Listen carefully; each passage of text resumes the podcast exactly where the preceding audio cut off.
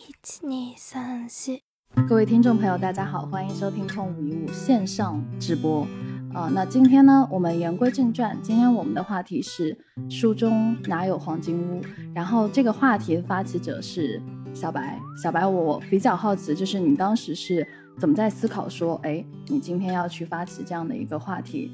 你为什么会觉得，嗯，书中是没有黄金屋？来，小白，话筒交给你。哪有？其实有两个可能性嘛，一种就是真没有，嗯，还有一种是他觉得有的地方没有，有的地方有。所以就是说，我觉得小白可以不妨把话说的清楚一点。嗯，对，嗯，海城非常敏锐啊，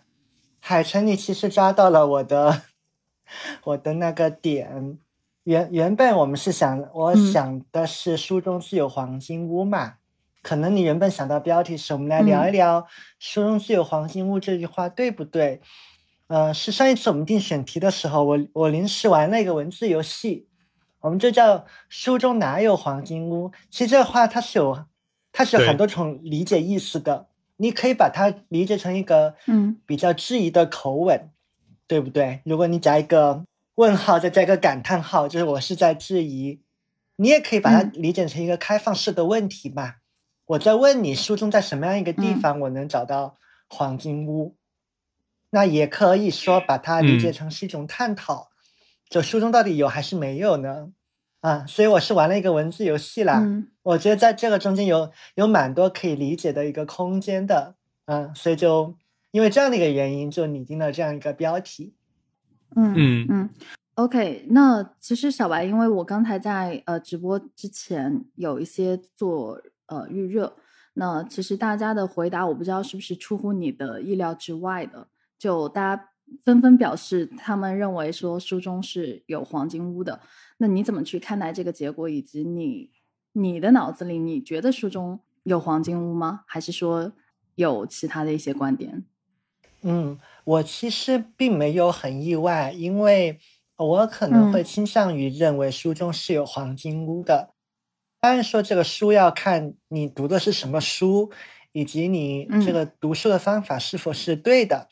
啊，我会这么去理解这个事儿，所以嗯，看到这个答案我没有很意外啊，嗯。嗯，当然我们没有跟大家去确认嘛，就大家那个打一的时候你是怎么，你脑子里面在想什么，为什么你会选这个答案？嗯，这个是嗯。我们没有办法去聊到的，嗯，但其实当时我提这个问题的时候，我我还蛮想听听你们两个观点哎，因为我会好奇的点是。你们是在什么时候第一次觉得说，哎，书中好像是有黄金屋的，或或者说你们第一次觉得，哎呀，书中其实没有黄金屋，只是第一次的那个感觉，你们你们是什么时候有的？我有个好奇在这里。嗯，OK，这个问题呃，我觉得蛮好的。首先，其实我从小非常喜欢读书，但不是因为有没有黄金屋，嗯，是因为我小时候真的生病比较多，就是小时候我并没有那么多的朋友。嗯，所以我的整个幼儿园我就拢共就正儿八经就真的只上过大班的三个月，我小班只上过一周生病，中班我就干脆就没上过。所以我的小时候就很多时候是在医院度过的。所以这个时候我很多时候是对我来说看《十万个为什么》或者看各种的历史书，就对我来说，呃，是我小时候嗯自娱自乐的方式。我小时候的自娱自乐主要就是依靠看书和养小动物，对，嗯，以及观察大自然。那。我其实到现在我都没有太思考过，嗯，它真的有没有用？就是甚至就是说，在我很多时候，嗯，我会感觉，就是书对我来说是脱产的。然后在我成长的嗯环境里面，因为湘西嘛，其实湘西在我看来，嗯，大家会呈现出非常就是功利化的，就是说读书可以改变命运，但同时又会存在非常明显的读书无用论。嗯，对，就是说，它同时会驱，就是让你好好读书，考个好大学，找个好工作，但同时，嗯，就是小时候我家亲戚就分成两波，但同时也会告诉你，读书不要读死了，不要读傻了，或者说，呃，一些比较表达比较激烈的兄弟姐妹，可能就是读书有何卵用？嗯，对，就是我小时候，嗯，其实比较少去接触到读书真正经世致用的那一面。呃，我觉得小时候我自己读书，在我看来，书都是分两种，一种是就是叫做，呃，拿一个好成绩，然后早点自己能给自己清出一片生存空间；另一块就是说我自己喜欢读的。嗯，其实绝大部分书在我看来都没什么卵用。嗯，对对，现实现实生活中间真没什么卵用。对，就不说那种特别特别搞笑的什么类似母猪的产后护理或者如何打飞机这种类型的书，但其实我经常看的书也是类似，嗯。其实很多和呃政治历史或者说文学相关的东西啊，或者就是和口顶这种类型相关的东西，但是确实在我自己现在做的领域里面，嗯，其实没有什么书可以借鉴。实话说，就是这个时候更多其实是呃依靠在实践中间，然后不断的去反思、跟人聊去实现的。嗯，所以我到现在总结一下，其实我对书的态度。嗯，其实就是我从来没有想过这件事情有没有黄金，我甚至会预设它，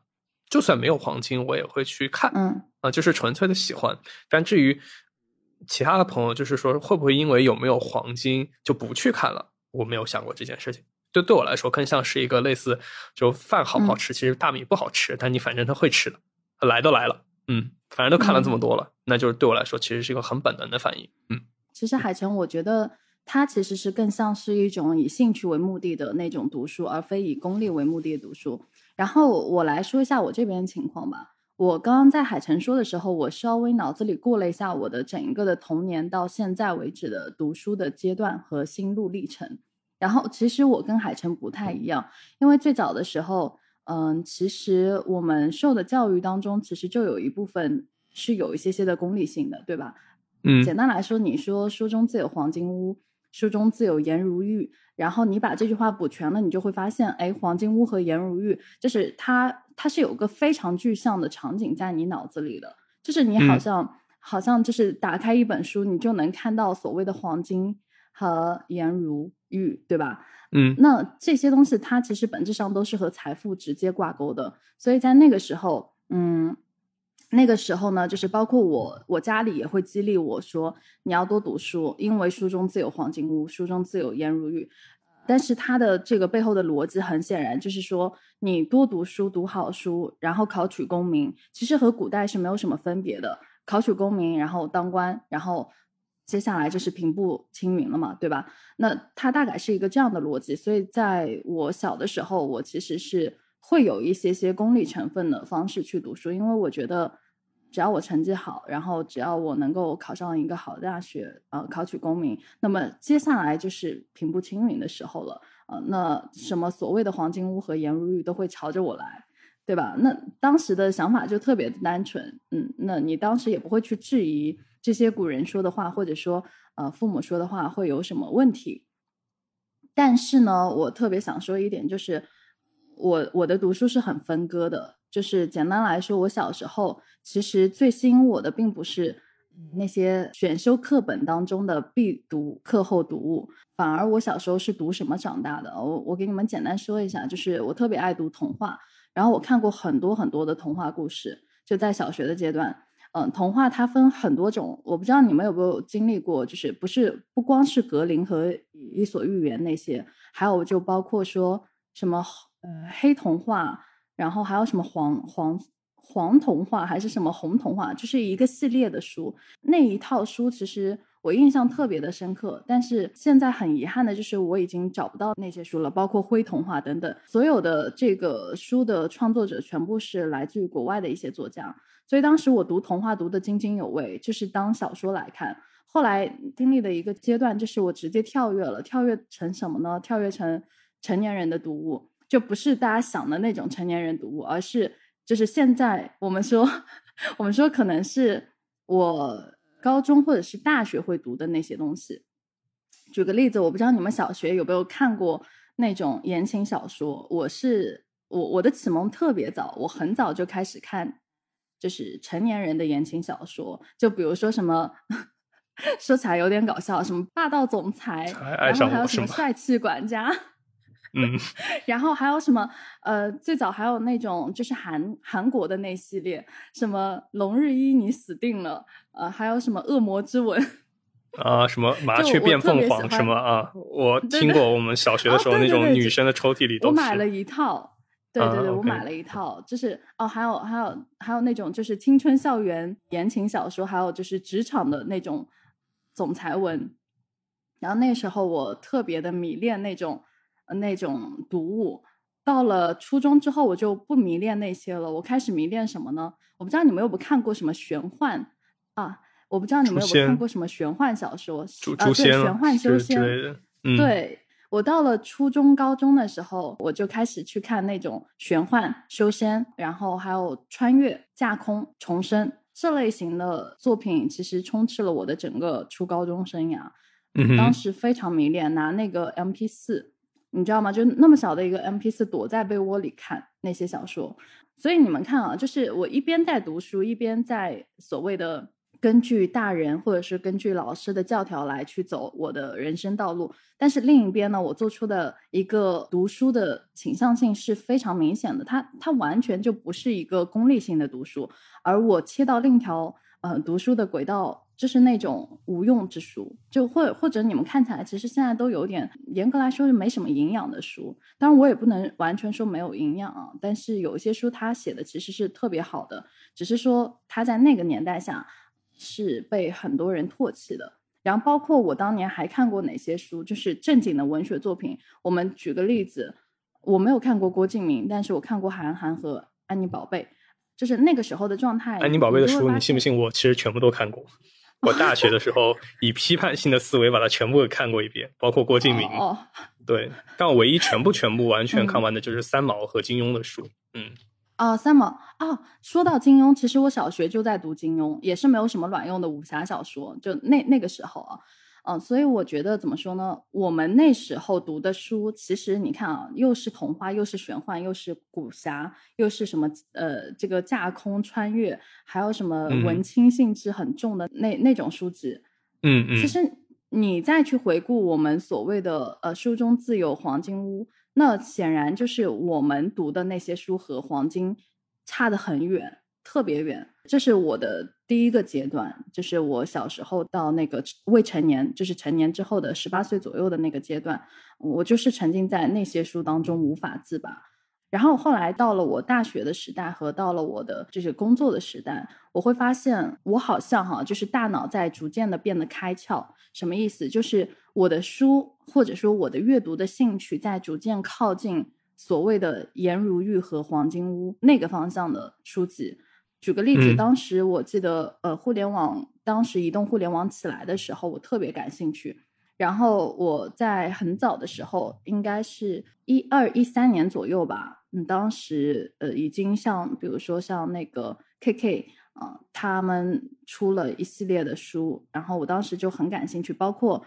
像那个时候特劳特吧，我记得。他们出的什么定位啊，然后二十四条什么什么营销的法则啊等等，然后包括说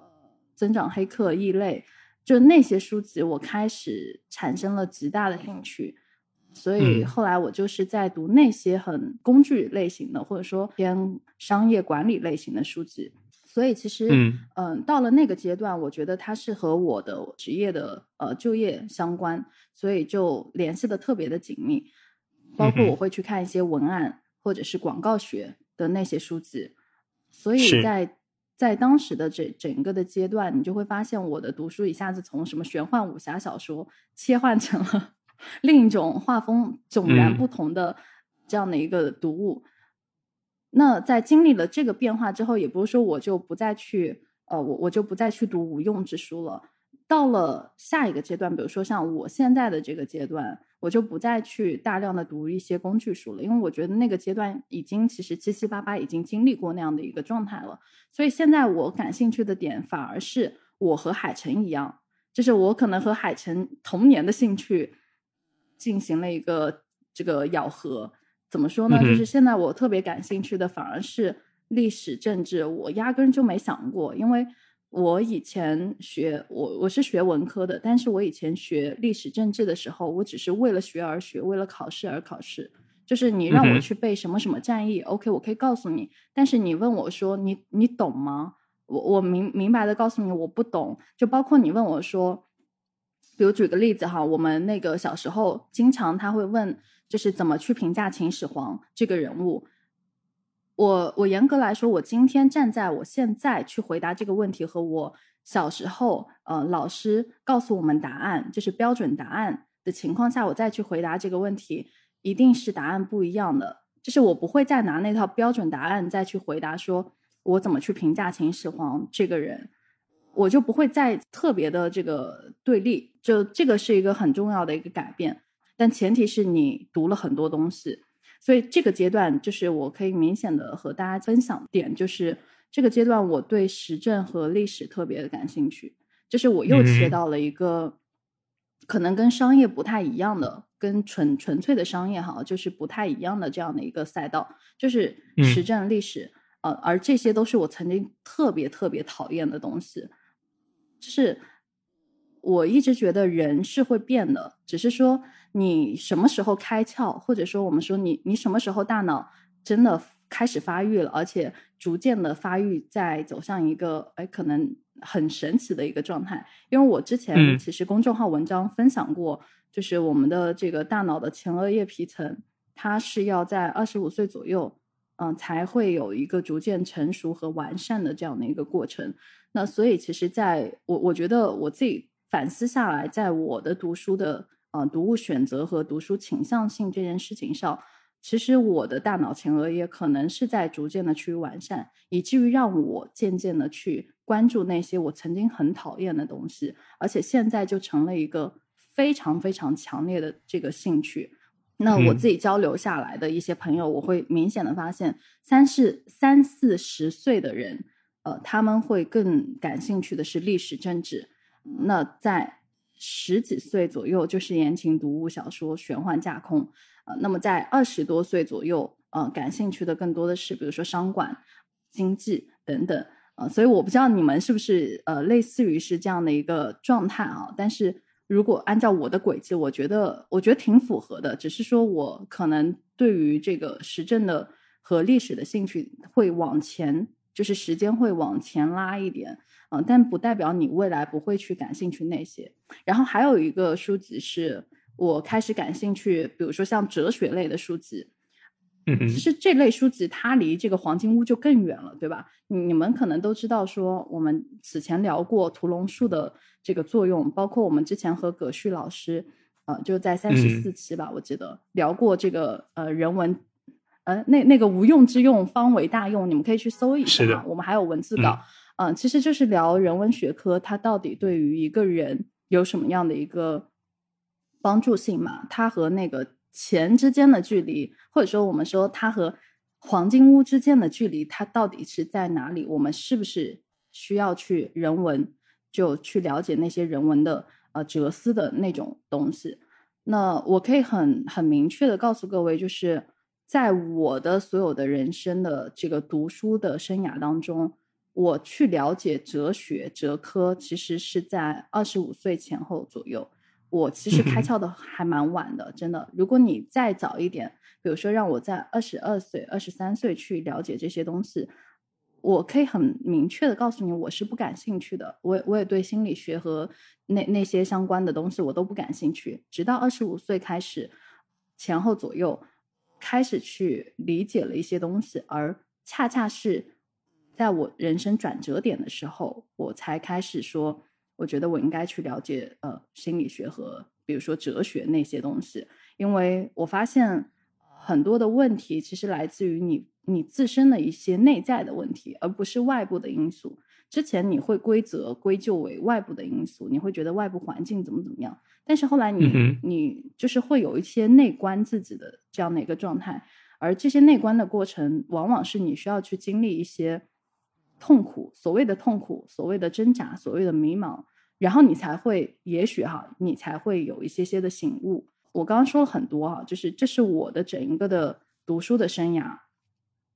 就是对于书作品的一个倾向性的不同阶段的倾向性的选择。呃，但是其实我们并没有聊到说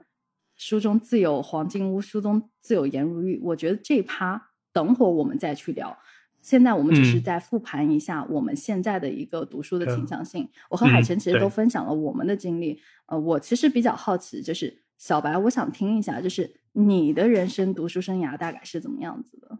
嗯嗯，果然我觉得对比是很有意思啊。这么一对比，发现我们至少我跟你们两个相比，那个路路径很不一样哎。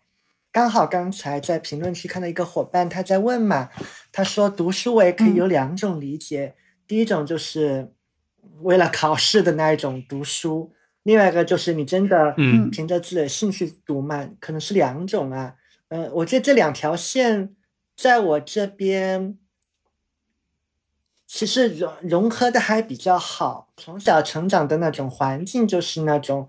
就是很乖的，然后就听。家长念书对吧？然后你也会听到很多道理，呃，书中自有黄金屋这些我们都听过。而且讲一个特别暴露年龄的东西啊，就是我小时候我们家里会买那个哈佛女孩刘依婷的，会买那个书。那个我也看过，我知道，我也看过。其实那本书我从来没有翻看过啊，就大概就起了一个励志的作用吧。所以从小呢，你这边写入一个概念，就是呃，读书是重要的。嗯。嗯，然后你读又是重点中学嘛，所以你会听到很多所谓成功的学长学姐的很多通过各渠道流过来的一个故事啊，所以你会很简单的认为就是读好书，然后读上一个很好的成绩，去到好的学校，去到好的大学，以后就有好的工作，那你就会理解这个就是所谓的黄金屋嘛，所以那就很简单，就好好读书，读到那后面就自然就会有黄金屋了，在这一块你反而是没有什么太多的思考。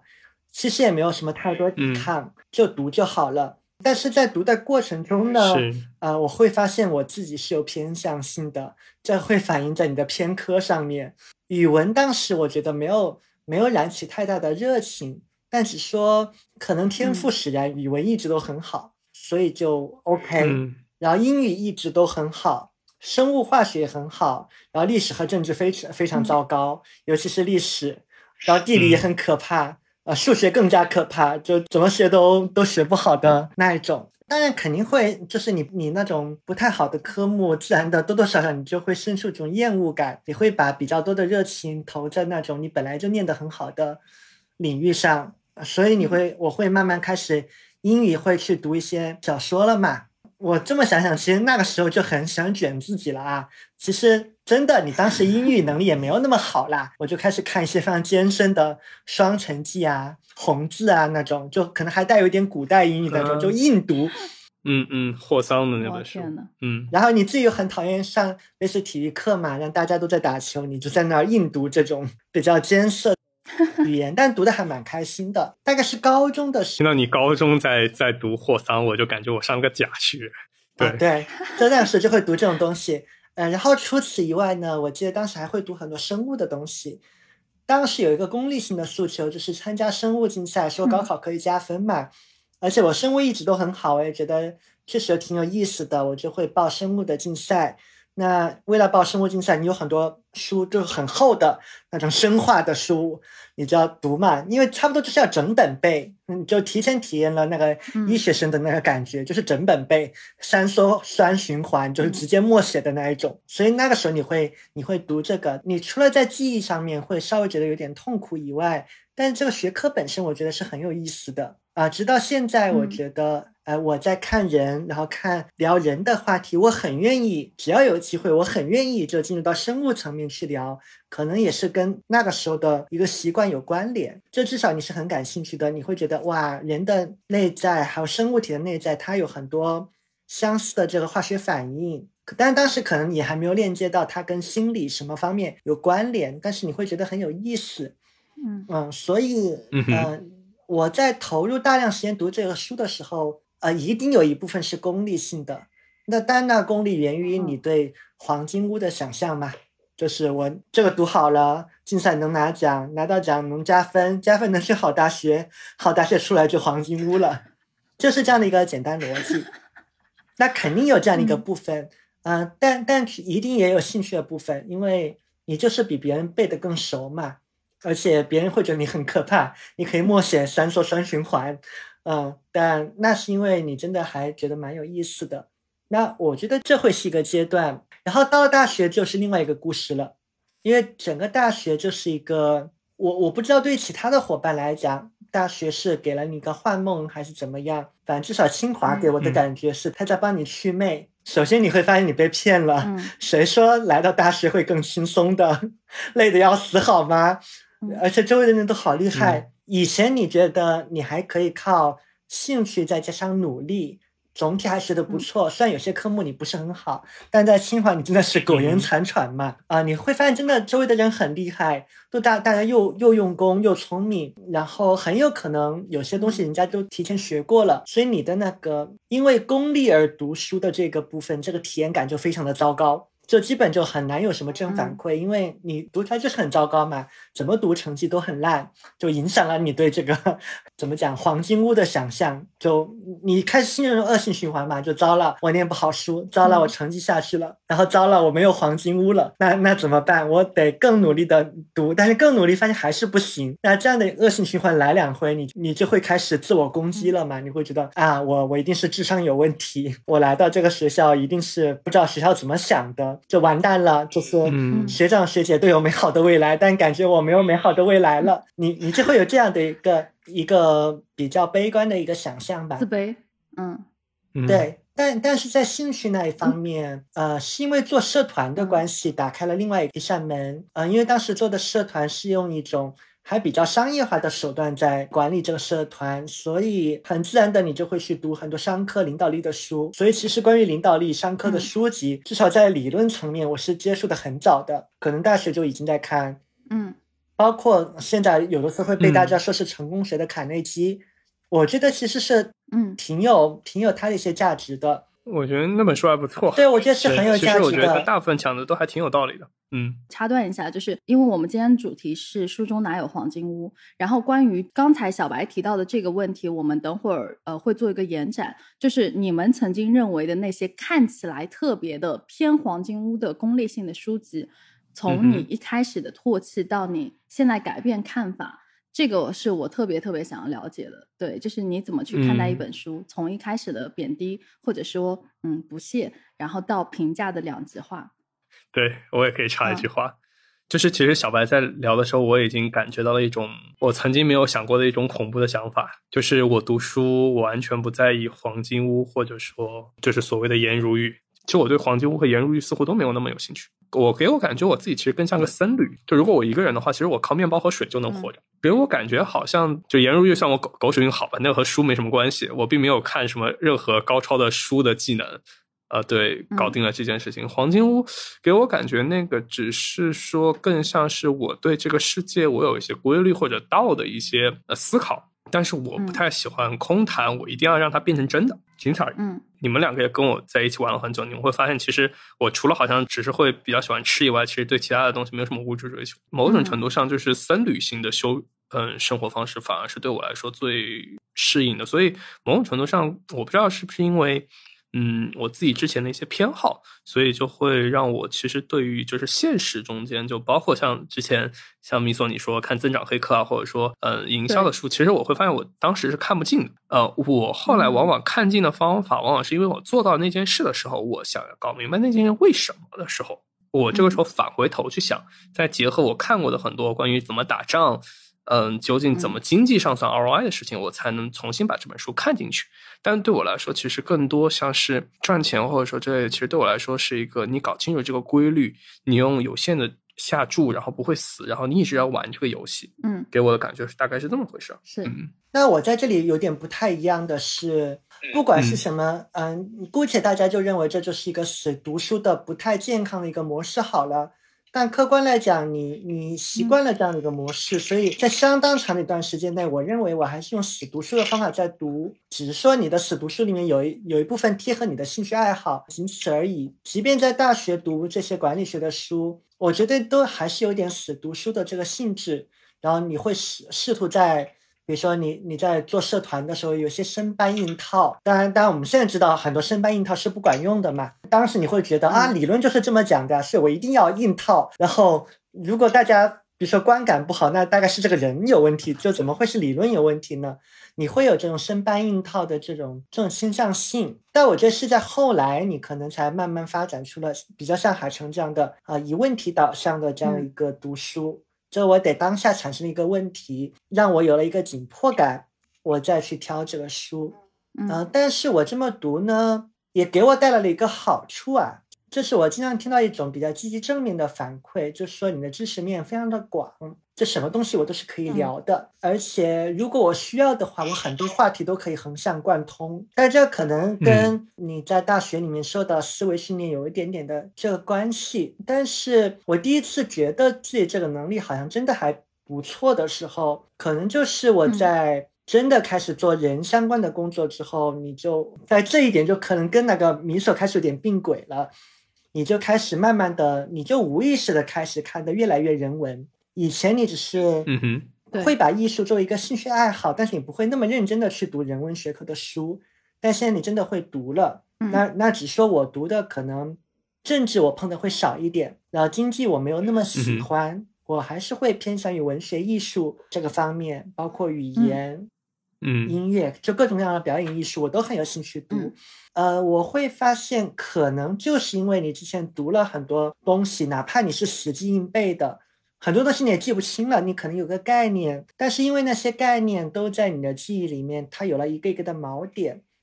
所以我现在就是你读到可能一个人文的一个概念，你甚至只是看到那个字眼，你都没有看那个定义，你脑中自然就连能连成网。就比如说我第一次知道修辞这个概念，啊，我就知道哦，修辞跟逻辑是相对的，然后它一下就触发了我很多想象，就一下就想到哦，为什么有有些语言。我们说妖言惑众，对吧？就是受过，我们是学理工科的嘛，受过理工训练的人，你会觉得显然就是胡说八道的东西。为什么它能够煽动人心，甚至让人感动？因为它修辞用得好。哦，你一下就你也没有看上面的解释，但是你立马就对应上了，就说哦，原来这个叫修辞好，所以它没有逻辑，但是它仍然它是能够打动人的，也很有价值，然后也解答了你的一些疑惑嘛。就是你在做营销的时候，嗯哼，你曾经会想不通，就是，哎，这个文案它写那么短，而且话没说清楚，它明显有问题啊。但为什么要这么写呢？而且，确实它的传播就很好啊。甚至有的文案你单独拉下来，你写在作文里面可能都是病句，那是因为那是一种修辞的方式。它我们讲的不是逻辑，它讲的是修辞。嗯，就类似这样的一个场景非常的多。呃，然后带来的一个好处就是，我看，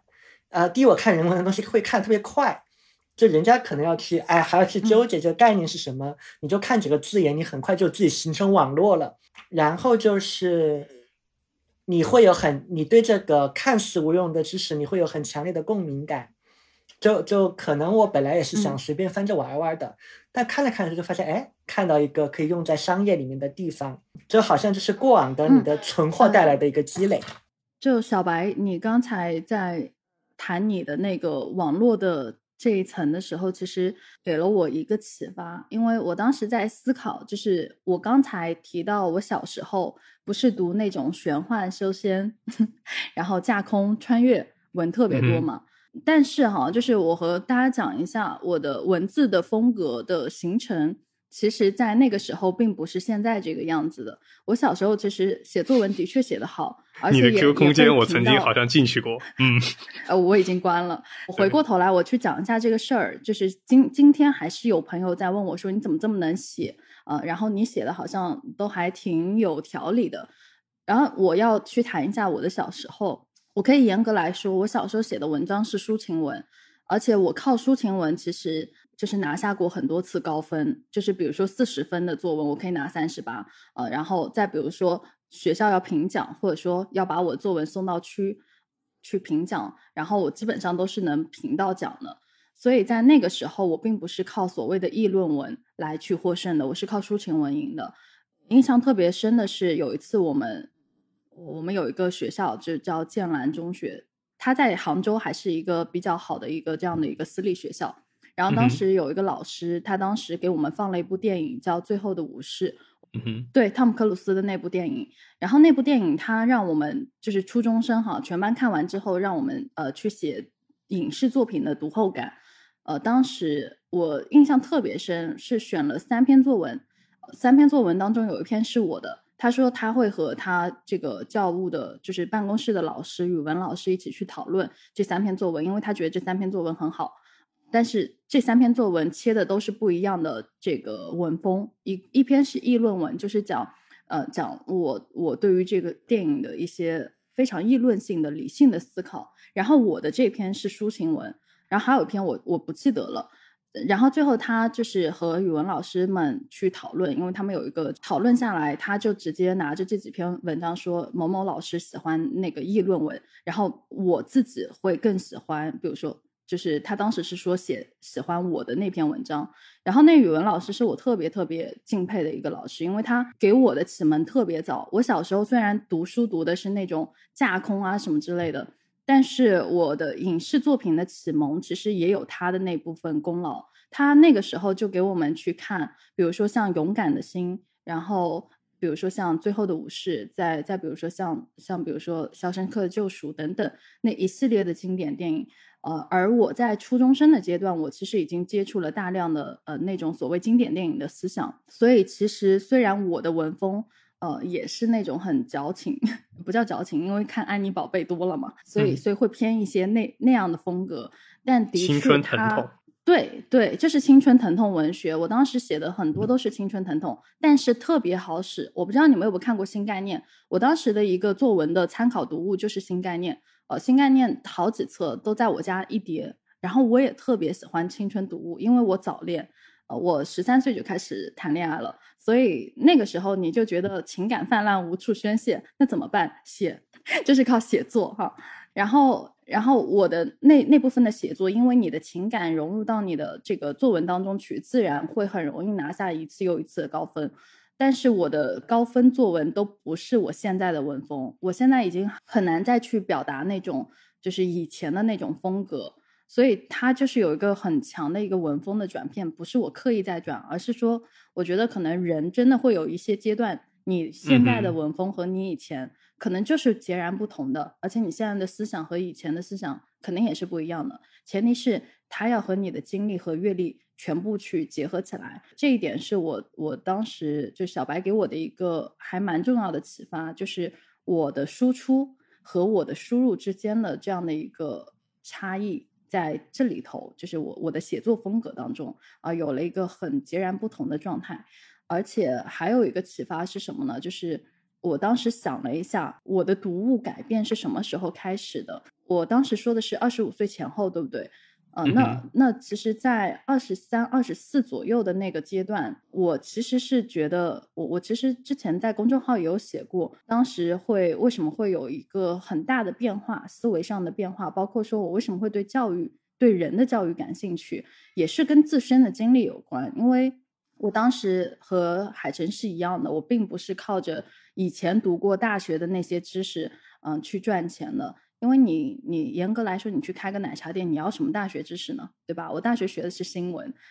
就是你，你要一个媒体人去开一家店，那显然要的不是你的新闻学多牛逼，你写报道多么厉害，对不对？所以在那个阶段，其实我并不是用大学里读的那些书籍去经商的，经商是另一套完全很粗暴的逻辑，它跟你。读的书，我不能说完全没有关系，但是关系真的没有大家想象的那么大。这就是生财之道和你的这个所谓的处世之道和你的这个读书之道之间，它是有一个很大的 gap 的。这个是我在呃成年之后，或者说我自己做生意之后才理解的一个道理。呃，那么在那个阶段之后，呃，我其实当时会思考一个点，就是为什么来我店里的学生，中国人，好像大家都。都在吃喝玩乐啊，或者说不务正业，嗯，然后我当时还挺痛心的，那时候应该二十三岁吧，然后，然后那种痛心其实给我的这个，给我的这个内心其实带来了很大的一种痛苦，因为你人在海外，其实你的这种痛苦或者说你的这种呃这种难受是会被放大的。毕竟你也希望说，哎，我能够和同胞之间能有一个更深的、更紧密的这样的联系。但是你发现，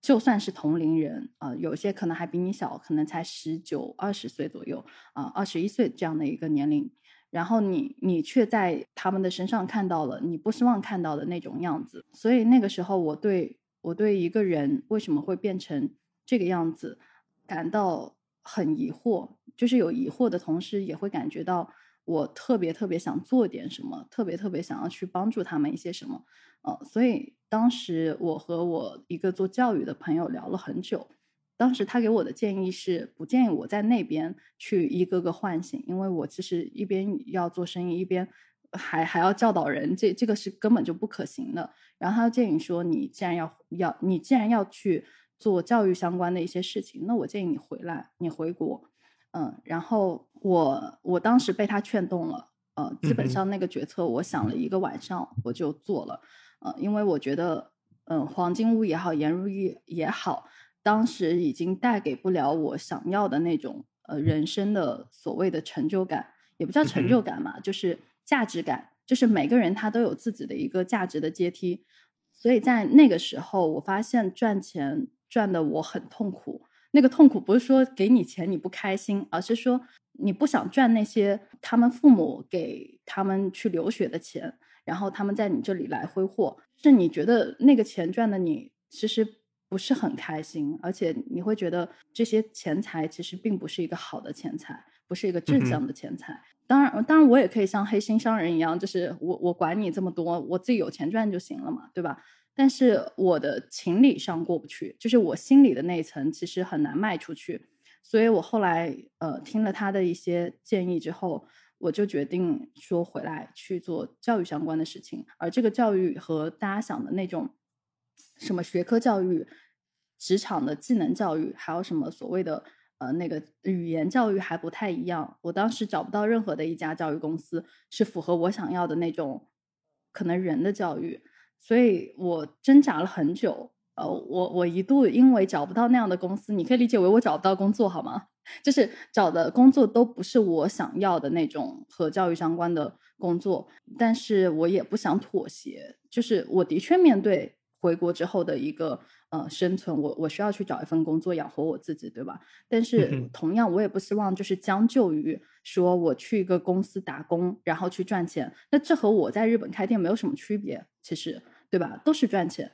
可是我就是再三的去想，我我我要不要去加入一家公司，然后去养活自己先？我发现我说服不了自己，因为我觉得我这样回来是往那个方向去走，那我理应继续去坚持我那条道路。所以庆幸的是，我是被迫自由职业的，不不是说我不想找，而是我觉得我真的找不到一个可以去让我。达到我所谓的所谓的成人教育吧那样的一个地方，然后我也不想做职职能，就是技呃那个叫什么职场和技能相关的那些教育。我觉得教你把一个什么 Python，还是教你把一个文案营销写好，这个其实跟我想要的教育其实差特别远。嗯，但是这也的确就是你的职场需要的一些技能。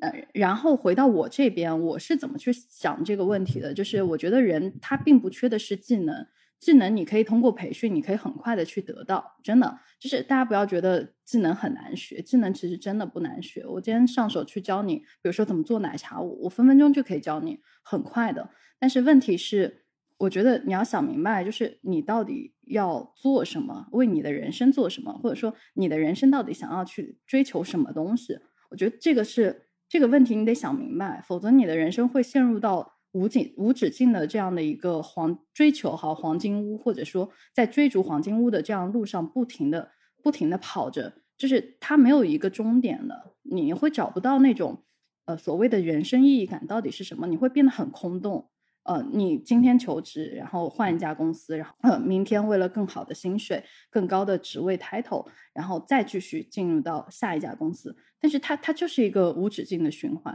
因为你也不知道你你到底是为了什么，是为了钱，为了黄金屋，还是说为了去实现你心中的那些东西？所以我觉得就是在经历了那一次的呃变故吧，人生的变故之后，我才想明白说，OK，我其实。要的好像跟黄金屋之间已经已经不再是单纯的黄金屋了，我可能要的还是一个更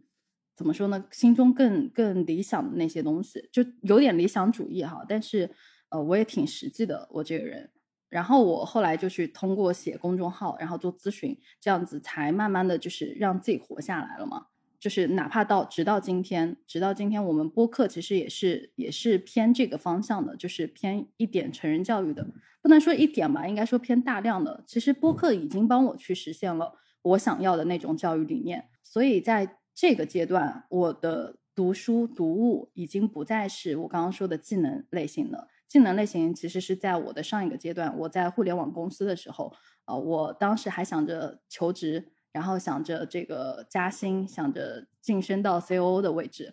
所以我是在上一个阶段我会去看那些，但因为一个变故，所以就导致我的阅读倾向性也完全跟着变了。因为你想要，你你要知道，就是你要教育，你要学教育，你要去让一个人变得更好。让一个人去找到这个所谓心中的一些意义感，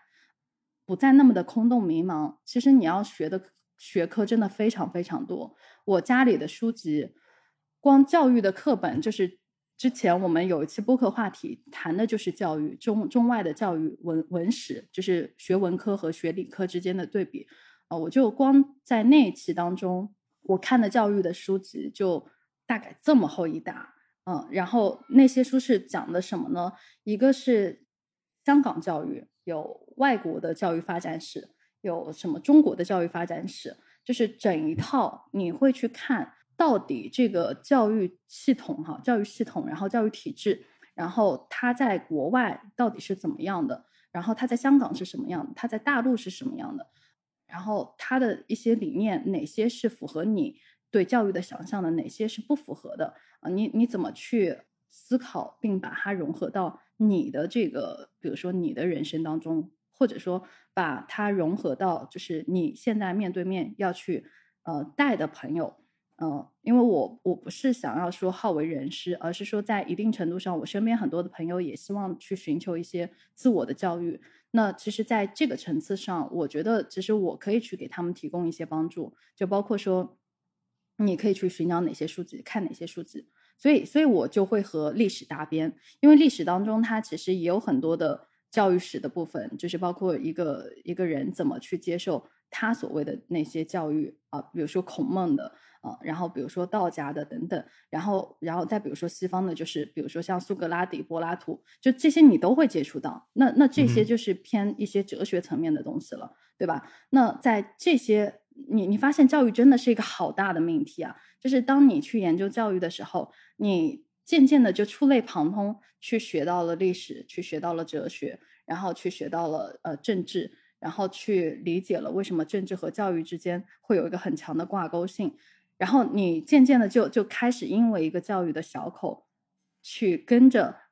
去打开了另一个世界。所以我觉得教育是一张很大的网。而且教育也是一盘很大的棋，所以我其实会想到我的小时候，因为我是属于那种很叛逆的类型，我可以因为性格的缘故去去 struggle 吧，就是去去跟我的原生家庭去 battle。但是我觉得就是在他的性格，他的性格上，我我看不到那个东西，因为每个人他先天生下来也是会因为可能基因的因素，或者是因为这个呃呃性格的因素。导致说你其实每个人的这个面对外界的刺激是反应是不一样的。有人他可以在逆境当中生长，但是有人我跟你讲，就是逆境能直接把他打趴，他他就再也不敢再去尝试第二次、第三次了。我是从小就是被我爸，就是跟我爸之间是有一个很强的这样的一个对弈的，就是疯狂被我爸扇耳光，然后打到大的。这这是一个很痛苦的这样的一个回忆，但是我并不害怕，所以我的骨子里从小就叛逆，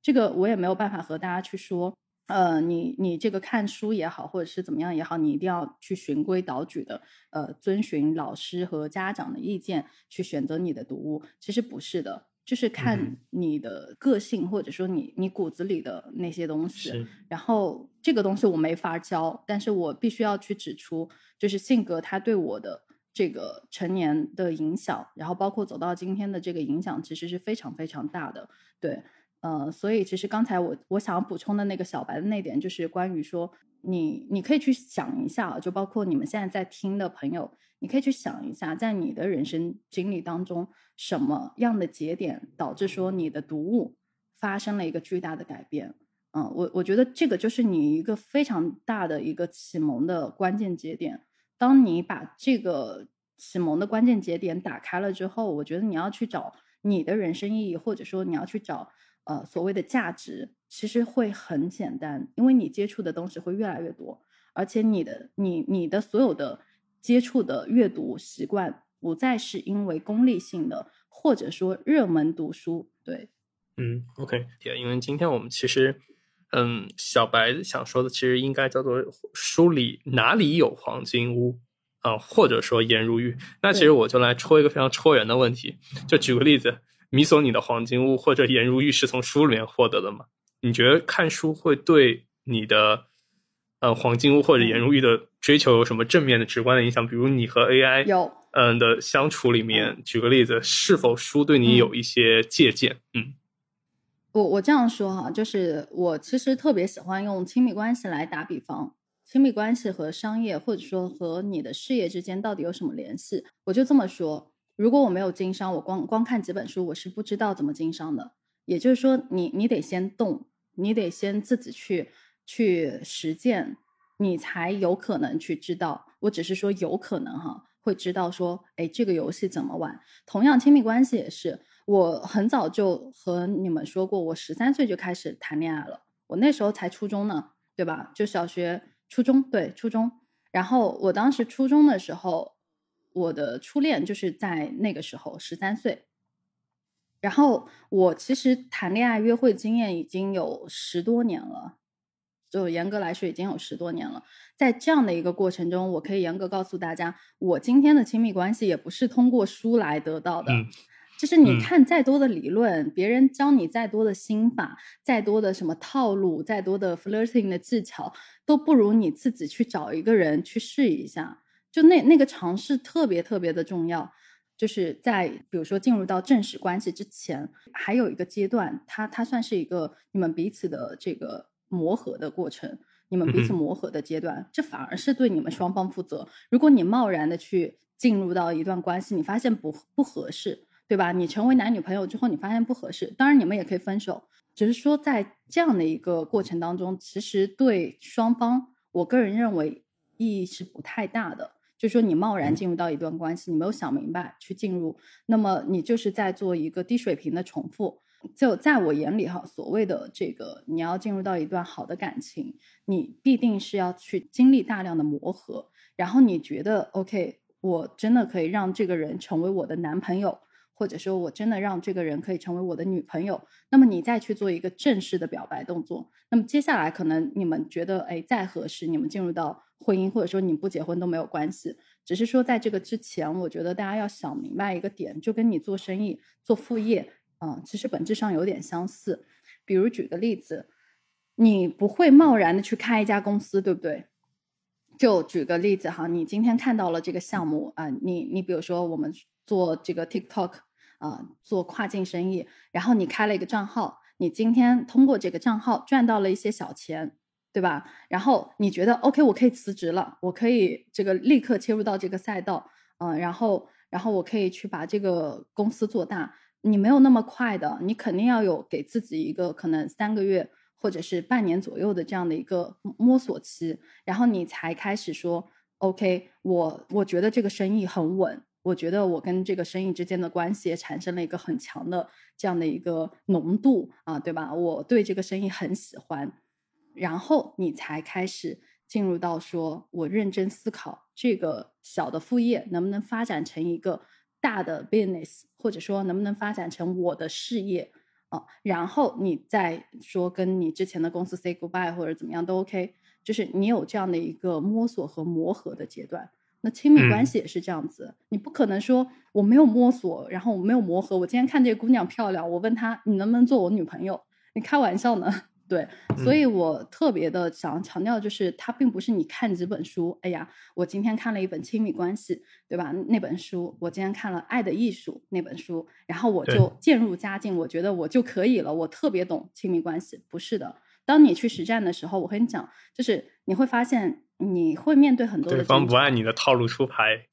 嗯，对对，你会发现它根本就不是你想的那那个什么理论模型啊之类的，它不是的，它有很多的意外的因素发生。然后在这个过程当中，你是不断的去反思，或者说你再去思考，呃，为什么你们之间会有这样的一个矛盾？矛盾的差异点到底在哪里？你就不光是用感性的思维再去想问题了。你这时候就是亲密关系，它一定会有理性的成分的，不然它这段关系不会因为你们之间的荷尔蒙，当时的这个呃多巴胺的分泌，然后就让你们陷入到那种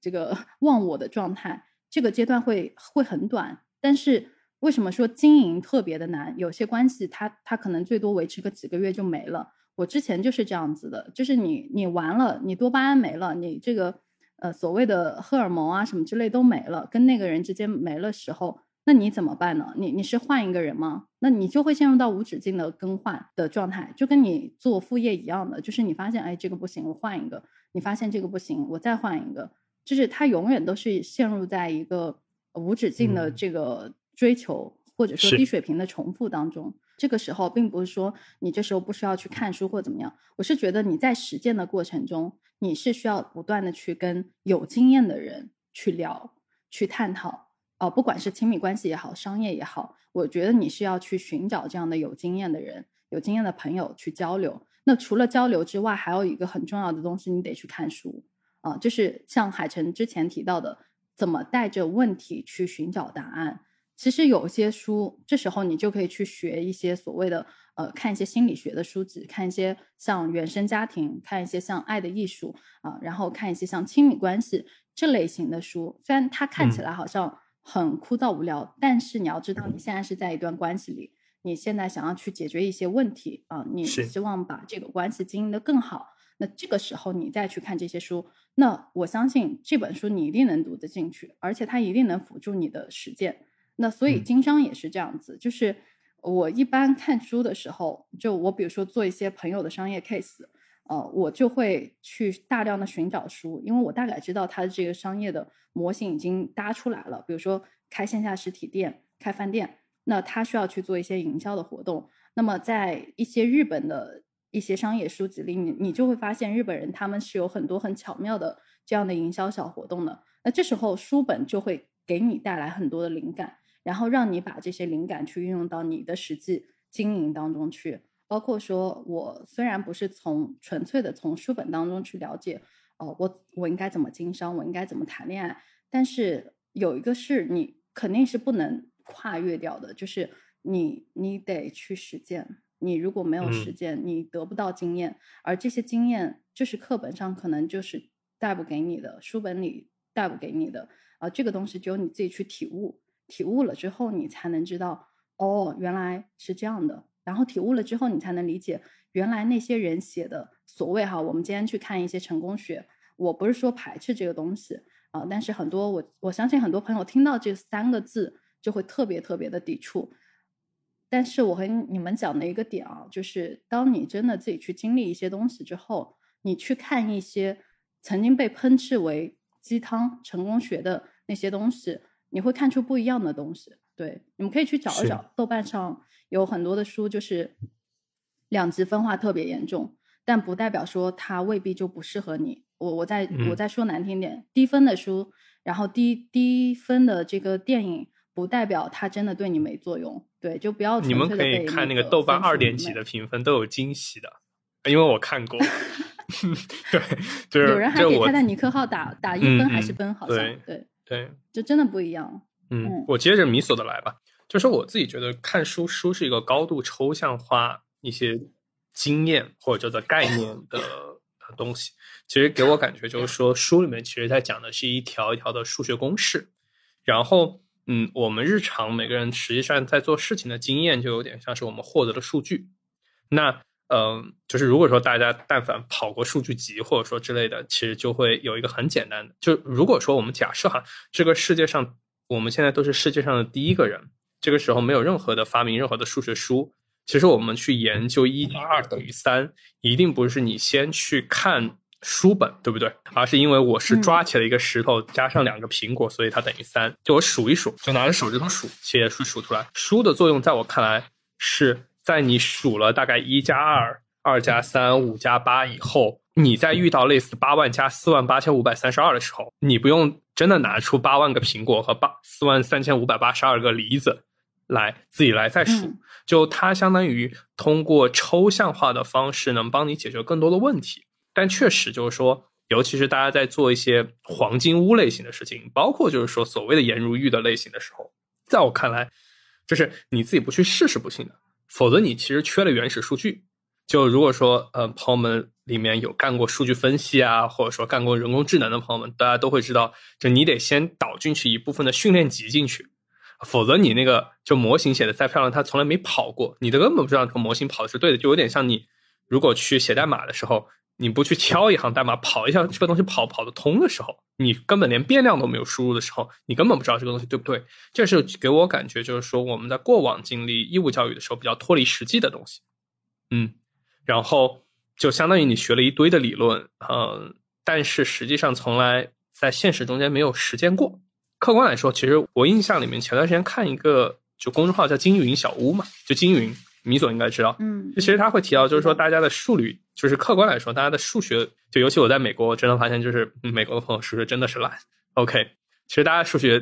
在世界水平里面应该不算烂的。然后，但是其实很多时候，很多人其实只是说不太会擅长把自己学到的数学的概念应用到生活实际中间。就是说，你可以看，就像我常年帮人算账，其实在我看来都是一些小学或者初中数学，只不过就是说，呃，客观来说，大家。二元一次方程总会对不对？然后我就不说就是高数的那部分，反正就是说至少你开个平方，呃，或者说做开方总都知道。其实客观来说，对于绝大部分人的财务来说，就就就大概是一个高一数学就一定能搞定的事情。那只不过大家不会迁移，仅此而已。就是大家没有在这个公式里，公式你都会，但是你从来没有用这个数算过，所以这个时候你就会发现你算不出来。那同样的就是说，像谈恋爱。可能你看了很多奇怪的书，比如像什么 PUA 的书啦，或者说嗯亲密关系的书啊，或者说类似你们可以去搜啊，如何追求美貌少女，或者说如何追求英俊少男这种书，你看了很多很有道理的书，对不对？但是举个例子，你是个英俊少男，但你生活中间从来没有出现过美貌少女，你从来也没有跟他产生什么的接触，你做事全靠 YY，就看书。我觉得什么叫读傻，就是你感觉你学了一套技术。别人一定得跟着你反应来啊，这个就很有病啊。对，嗯，我我我觉得这里还有一个问题，我可能要提醒一下大家啊，就是比如说刚才海晨他提到说，哎，你看了很多书，然后就算你去实践了，举个例子，你今天看了一本 PUA 的艺术，或者说哎如何如何这个征服英俊少男或者是美貌少女，我我说句难听的，就是。当你带着所谓的方法论去谈恋爱的时候，这个东西还跟你做商业是不太一样的。就是做商业，你可以没有感情，你可以纯凭理性，嗯，理性哈。但是当你拿方法论去套亲密关系，然后你去找人，尤其是你去找人去测试哈，就是这这个性质稍微有点恶劣了，对吧？呃，我觉得不要这样子。呃，我我个人是不支持和不赞同说，呃，大家为了为了去套用技术而去而去陷入到一段感情当中，这样其实对你和对对方都不太好。而且我我是相信因果的，就是这里稍微说的道道一点，或者说说的这个嗯宗教一点，我是相信因果论的，就是你今天种下的恶因，你会得到一个恶果；你今天种下的善因。你会得到一个善果，嗯，所以我是非常非常的相信这个东西的。因为刚刚你举了一个 PUA 的例子嘛，然后有人就聊到它起源，就是它起源是好的。我我对任何技术型的东西，我我是一个中性的态度，嗯嗯。然后，但我觉得它可能是我们看待事物两种不同的理念，偏西方的和偏偏东方的。西方的讲还原论嘛，就我把一个东西做拆解。拆解了，拆到每个精细化的步骤，然后我去了解，说我做怎样的一个动作，我就能得到相似的一个结果，这是还原论。然后东方我们会比较讲整体观嘛，比如说像中医就是一个非常典型的，嗯，我要我要看整体，然后每个人都是不一样的，虽然药都是那些药，但是我总得因人，然后因时间、因场合给不同的药方，它是两种不一样的一个哲学观，我我会这么理解啊。那我觉得其实你也很难说有对错，但我会觉得说有的时候走还原论的人容容易进入到一种邪道，这个也是我我认为教练这类的工作很有意义的地方啊。但但我此处指教练可能不是我们平常讲的这种，把它作为一种职业教练或怎么样，更多是哲学意义上的一个教练或是一个导师，它的重要性。他会跟你讲清楚，这个数本身它是有些局限性的，它有它的适用条件。你可以修行这个术，但是在修行这个术的过程中，你要去领悟它背后的道，就它背后的原理是什么。然后 PUA 的东西，我我也不知道，我也没有买过看啊，因为大概知道一些，但我相信它跟亲密关系里面有些道理应该是相通的。比如说，你需要了解自己，因为首先你了解别人是很困难的，首先得要有个人，然后人家还要打开，愿意让你来了解。但了解自己相对来说是容易的。如果你连自己都不了解，你很难有一个标准。然后了解别人，你有很多的这个方法。但我会觉得 PUA 也好，或者说亲密关系的一些技巧性的东西也好，包括我们看到一些职场上讲，哎，我怎么样应对我的老板，或者我们怎样应对我的下属，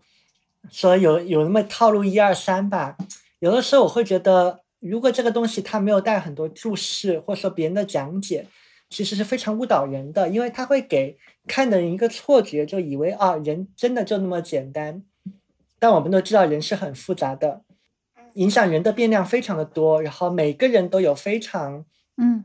独特地方。就真的这个对于你来讲是心动的东西，可能到我这边就直接是毒药。呃，刚好我今天来之前，那跟 Lululemon 的朋友我们做一个分享嘛，当我们用 MBTI 的框架在聊，我们就在聊销售这个细节。就我就讲到啊，你可能对有的人来讲，我要卖东西，你要给我讲这个东西是谁代言的啊？你看这是谷爱凌代言的，你想不想成为谷爱凌啊？哦，你想对吧？那这个东西你应该是觉得 OK 的。这个方法对有的人是有效果的，但对有的人这个直接就是直接就是就直接黑脸啊，他可能就根本不在意这个东西，他可能会直接在意这个性能是怎么样。或者说这个性价比是如何，或你告诉我它的哪一个功能点能够符合我的要求，所以人是非常非常多面的，就没有办法通过这样一个简单的公式去做一个总结。所以我觉得这是背后的这个术语道的问题。嗯，我时常会觉得，嗯，各个领域都应该要有一个，嗯，所谓教练的这样一个角色吧，帮你去指出你认知上的一些偏差。然后这是刚才关于这个的一个回应啊。然后还有一个朋友，我觉得他提了个很好的问题，就是一开始你所在聊所谓读书和行动之间的一个关系。但我们现在当然知道，人的学习是一个整体的，你的你的认知层面的东西，就是用脑子的，还有你的情绪层面的东西。我们所谓用心嘛，你的情绪要有波动，还有你身体层面上的东西。你要你要去行动，你要去参与，这三个东西必须要整合到一块儿，你的学习才能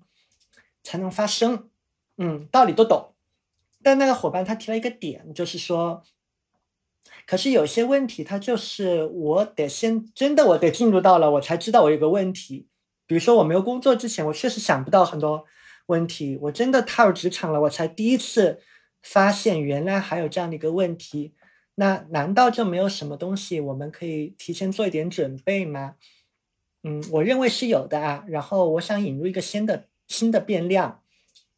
就是读东西和我亲自做之间，他们两个是交替进行的。就大家请自行脑补那个八卦啊，就这边就是读东西，这边就做嘛。它两个是这样高度互融、互相转化的，转化之间有一个节奏。嗯嗯，然后。多数情况下，这个凭大家自己的一个机缘啊，就是你自己去领悟你的那个节奏是什么。就什么时候我要重新拿起本书，什么时候我应该放下这本书去干活，然后干完不懂再来拿这个书啊。每个人有不一样的节奏，嗯，但这个可能就是哲学意义上的教练。我认为他在他在辅助人在做的事情，懂教育，然后懂人的成长。又懂这个专业技艺的人，他会去知道，嗯，你们的这个修行的节奏会是怎么样子的，嗯，这个可能之前是我在理论上，还有我的工作实践里面，我会有这样的一个感悟。因为你想，你做领导力发展，其中的作为教练的一个任务，你就是要在适当的时间告诉他，你现在得去行动，做一个什么东西，做这个是为了发展你的什么能力。如果你遇到卡点的话，请读什么什么东西的哪一部分啊？你需要去下达这样的一个指令。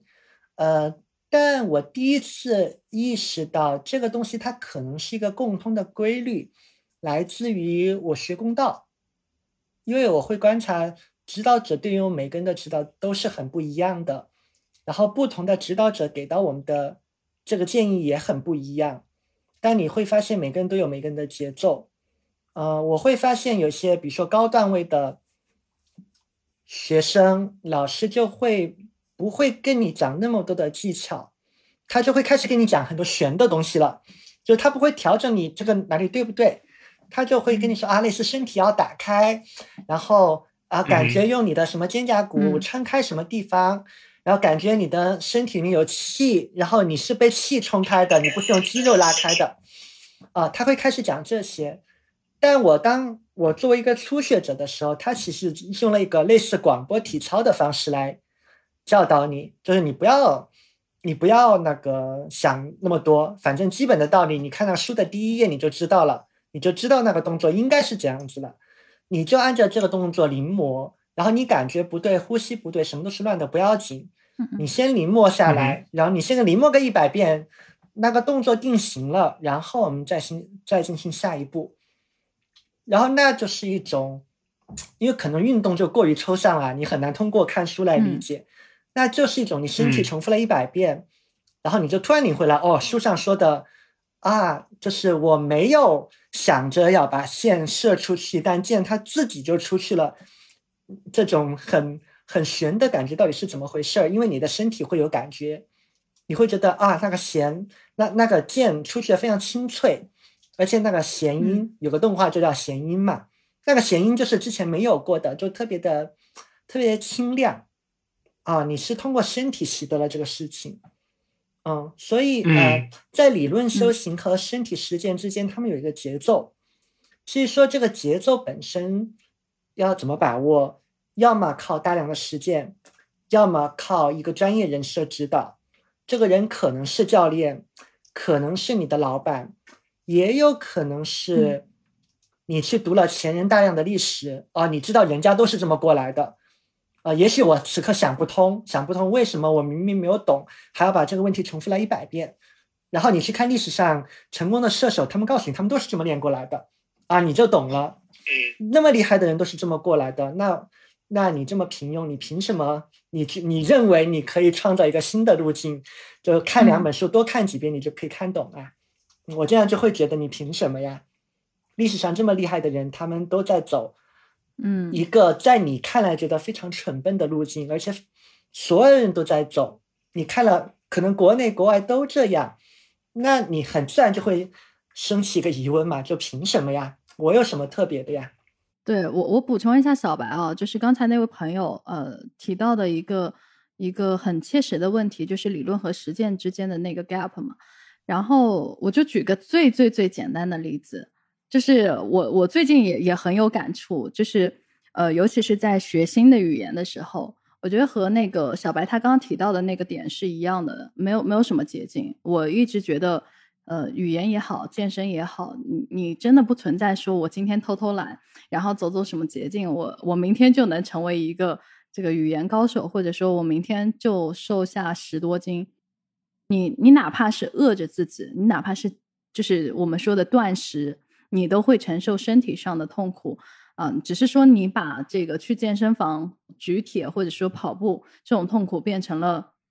你觉得断食饿一顿或者是饿几顿啊这样的一个模式，你你去进行了这样的一个身体上的切换，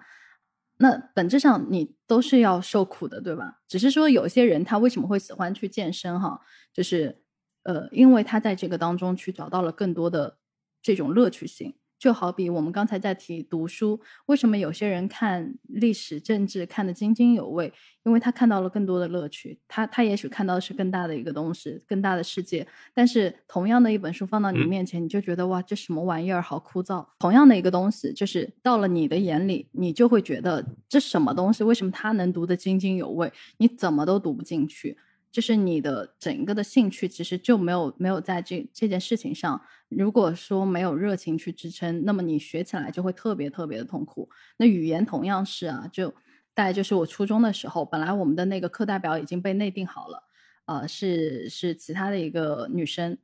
但是因为你知道吗？因为当年我在我当时的一个活动小区。然后去参加了一次呃英语的活动。然后当时我是一个小学生，我当时其实就和我我同班的小学两个两个朋友两个同学一起去那个社区活动。然后后来社区活动的那个英语老师后来成了我初中的呃英语老师，就是一个非常非常奇怪的巧合。呃，然后我我小学的英语还行，因为我小时候，呃，我记得我们当时有一个英语的表演，就是你要拿英文设计一个剧本，然后去参加这个比赛。然后当时我记得我是设计了那套剧本之后，然后拿了全校的第二名，第一名是被六年级拿走的。我我那时候是五年级，呃，五年级我就拉同班两个女生一起排演什么英语小品、搞笑小品。呃，最后没想到，真的就是阴差阳错就拿了一个第二名。后来到了这个小区的这个我们说那个活动，我遇到我那个初中的英语老师，我当时还不知道他是我的英语老师。后来他就指着几个，比如说指着空调问这个叫什么，这个怎么念？然后我很快就念出来。他又指着说那那个是那个什么东西怎么念？然后我也很快念出来了。嗯。然后最后呢，那个英语课代表的位置被我顶掉了，就是。就是我是横空杀出来的一个，当时我班主任都觉得，为什么这个英语老师非要我来当课代表？所以你说是开后门吗？我我我觉得可能是有开后门吧，毕竟毕竟那个数学，我我们的那个数学老师是班主任，毕竟那数学老师并不知道我和那个英语老师之之间曾经发生过这样的一段小插曲。但是你说真的是开后门吗？如果说我当年没有去通过这样的一个方式去证明自己的这个语言能力。或许他也不会给我这样的一个机会，所以，我我觉得在这件事情上，我特别想要说的一点就是说，呃，你你在去学一个东西的时候，它可能是你的兴趣，它也可能是你你的这个热爱啊，但它也可能是你的一个绊脚石，就是你特别痛恨。所以，当当你在去学这些东西的时候，你你还是会经历所谓的没有捷径可走哈，你还会经历所谓的痛苦，只是说这个痛苦在一些人眼里，它是有热情去去抵消的，它是有热情去支撑的。所以你拼不过那些就是纯粹在拿热情去研究一个学术，或者是去研究研究一门学问的那样的一个人，那那你那个时候就会觉得我被卷进去了。可是对于他们而言，就是可能他们真的不觉得这是一种卷，他就是徜徉在这个知识的海洋里，或者说历史的海洋里。你你比如说像海城，那他他就是从小兴趣使然。我小时候就是不喜欢读那些，那我我的小时候如果遇到海城的小时候，那个时候会怎么样，对吧？那个时候就是我被那个搅进去的那个人，我被他卷，然后他还在那个历史的海洋里学得很开心。但是我觉得到职场上也是这样子，就是你看到一些人，他们在某些领域特别的厉害，然后特别擅长做某些事情，呃，除了他本身就在这件事情上投入了大量时间，我英语真没走捷径啊，该该怎么念怎么念，该怎么读怎么读，嗯，该怎么背怎么背。但是还有一个东西是什么？就是导致说你能坚持下去，他坚持不下去的一个重要的原因，就是你们对这件事情的兴趣和热爱。的程度真的决定了你能不能持续的下去，这这个是我特别想要去分享的，就是也也帮大家去缓解一些压力吧。就是说你可以去正常的去学，然后也没有什么捷径可走，在有些事情上真的没什么捷径可走，你就是得大量的去练习，然后去学。但是同样的，你不要因为现在的这个痛苦，或者说你看不到这个结果。而就觉得说自己不行，或者说陷入到自我的怀疑当中去，我觉得没必要，因为你对比的对象可能跟你真的就不一样。你们从小的这这些经历，我我们刚刚其实都在讲小时候的一些经历。我觉得每个人成长的环境是不一样的，天赋点也是不一样的。那那你去强行的去做这样的一个横向对比，那你的确会陷入到一种很大的痛苦当中。所以这时候，你你其实尽可能去发现你自己的一些擅长点或者是爱好点，那这个在我看来也比较重要。对，就是该学的的确避免不了，但是你如果真的发现，哎，我好像比不过别人，那你想想，你有什么东西会比别人更厉害？不要陷入一种自我的否定，甚至就跟着卷进去啊，那那这个反而会让你就是得到越来越多的负反馈，而且这种负反馈对你之后的。嗯，所谓的自我的发展，其实会带来一个很大的正向的这样的一个影响。对，嗯，我我补一个点啊，就是你所提到的引入门嘛，我一下联想到一个画面啊。我们今天不是在谈书中自有黄金屋吗？然后我又联想到一句，嗯，书山有路勤为径嘛，所以你会感觉啊，书可能是有黄金屋，但你得爬一个坡上去。嗯，我会发现它有两个很重要的关卡，一个卡就是那个那个路的入口，就你得踏上那个对的台阶，因为。房子在这儿，你得先踏上那个对的台阶，然后你才爬才是对的嘛。你第一步踏错了，你后面再努力，那你去的是别的方向，可能别的方向也很好啊，但但就不是你要的那个黄金屋。所以我就想到，其实入门是关键的，不管你学什么东西，其实入门是一个关键的一个节点。然后我是觉得，在很多技巧性的东西上，其实入门它确实是有一些窍门在的。我们这样说，呃，好像每入一个门，你能够遇到一个好的老师很重要，因为这个老师他其实就起到一个点拨的作用。他为什么叫点拨，没有叫用一个更更重的词啊？就是因为他可能对于老师来讲，他真的就是轻轻的带你一下，就告诉你一点小小的窍门。这个就我们都有这样的体悟啊，就比如说学日语，可能就告诉你，哎，你刚刚开始学。你不需要你的那么为难自己的，然后五十音图有一个什么样的一个办法，你怎么掌握会比较好啊？或者说学英语，当然每个老师的指点方法不太一样啊。可能我记得当时对我比较管用的就是了解这个词根嘛，然后知道这个单词它的，因为单词那个英语就是一个大大型的粘贴怪，它是很多语言拼接而成的。然后你知道里面的组件，那即便这个词你不会念。你甚至都不知道它什么意思，但你看到里面有那几个词根，你就大概能够猜到它是什么意思了。那我觉得会有些入门的这个部分，然后我觉得在生意上其实也一样，所以我觉得这部分可能就是类似生产有术这样的地方会有价值的，呃，因为我觉得在这一方面会高度依赖于人的经验，有过亲身经验的人，他才才能知道一开始。你可能会在什么地方卡住，然后你怎么才能够相对比较轻松的迈出那个正确的第一步？就不要让你第一步就一脚踩空，这个让人感觉很差嘛。但是，一旦迈入了这个第一步之后，接下来所有的事情，我觉得几乎无一例外，就是像米索你说的，没有偷懒的。不管是做什么行业，哪怕是大家认为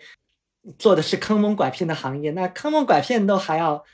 投入时间和精力去学习呢？我刚刚提到，在入门的这个阶段是需要，嗯，如果遇到一个好的师傅，嗯，一个有有亲身历练的人，嗯，他是可能就是极大的节省你的时间的，就就是避免你胡乱努力嘛，把你的精力浪费在无意义的地方，然后还得到一堆挫败感，嗯，但是迈过这个阶段之后，其实无一例外没有没得偷懒的，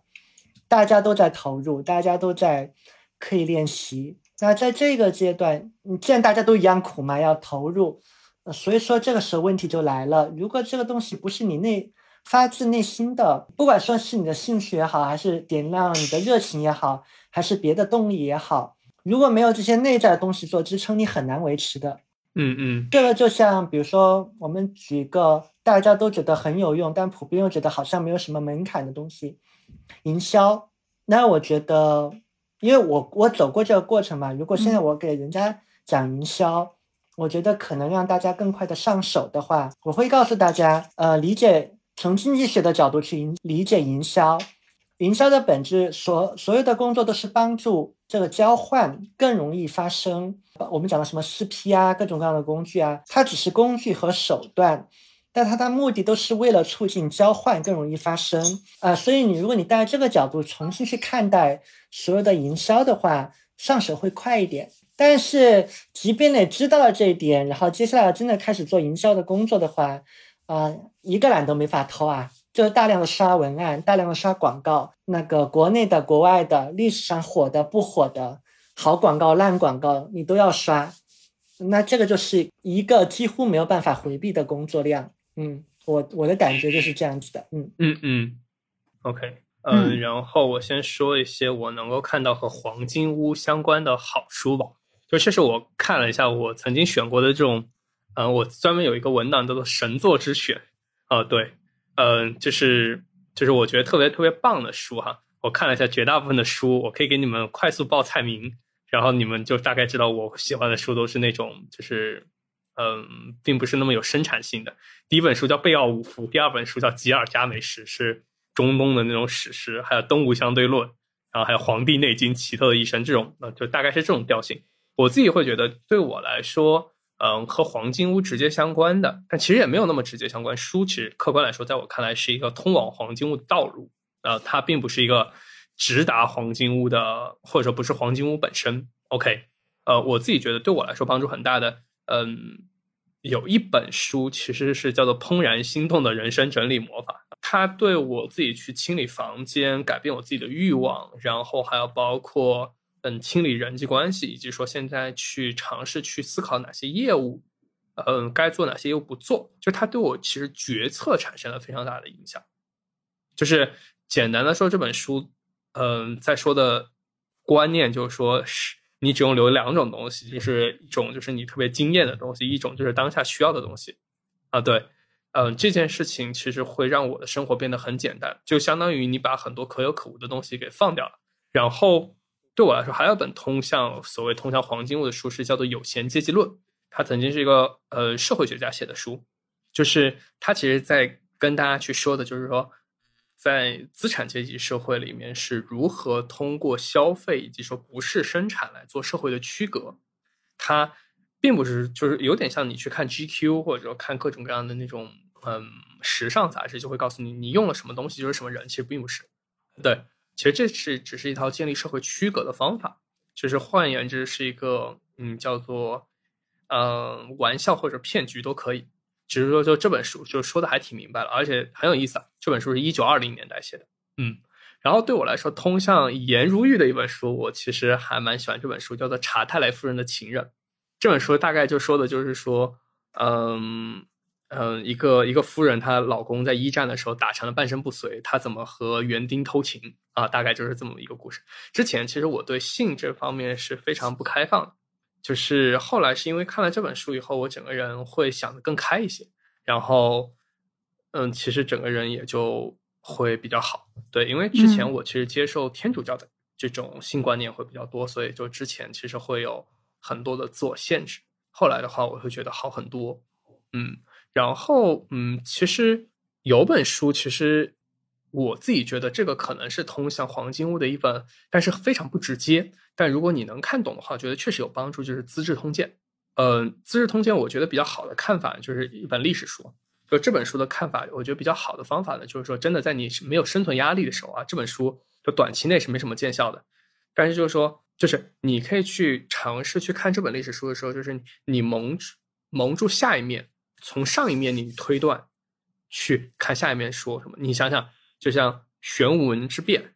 你虽然你知道是这么回事儿，但你有没有想过，哎，为什么就是李世民究竟说了什么话，大家才愿意跟着他干，而不是说大家反手就直接砍了他的头，直接把他的头给李建成了？那他又是究竟是怎么干掉了太子和李元吉以后？那李元霸为什么没有造反呢？对吧？然后那嗯，就是李渊。为什么没有干脆就是直接一波流？为什么直接就把李世民也一起杀了得了？然后再再选一个另外一个小儿子，或者说之类再生一个？嗯，就是说这种东西很有意思，你就会能看到，你就相当于你的历史有个方法，就是因为每个人的生命是很有限的，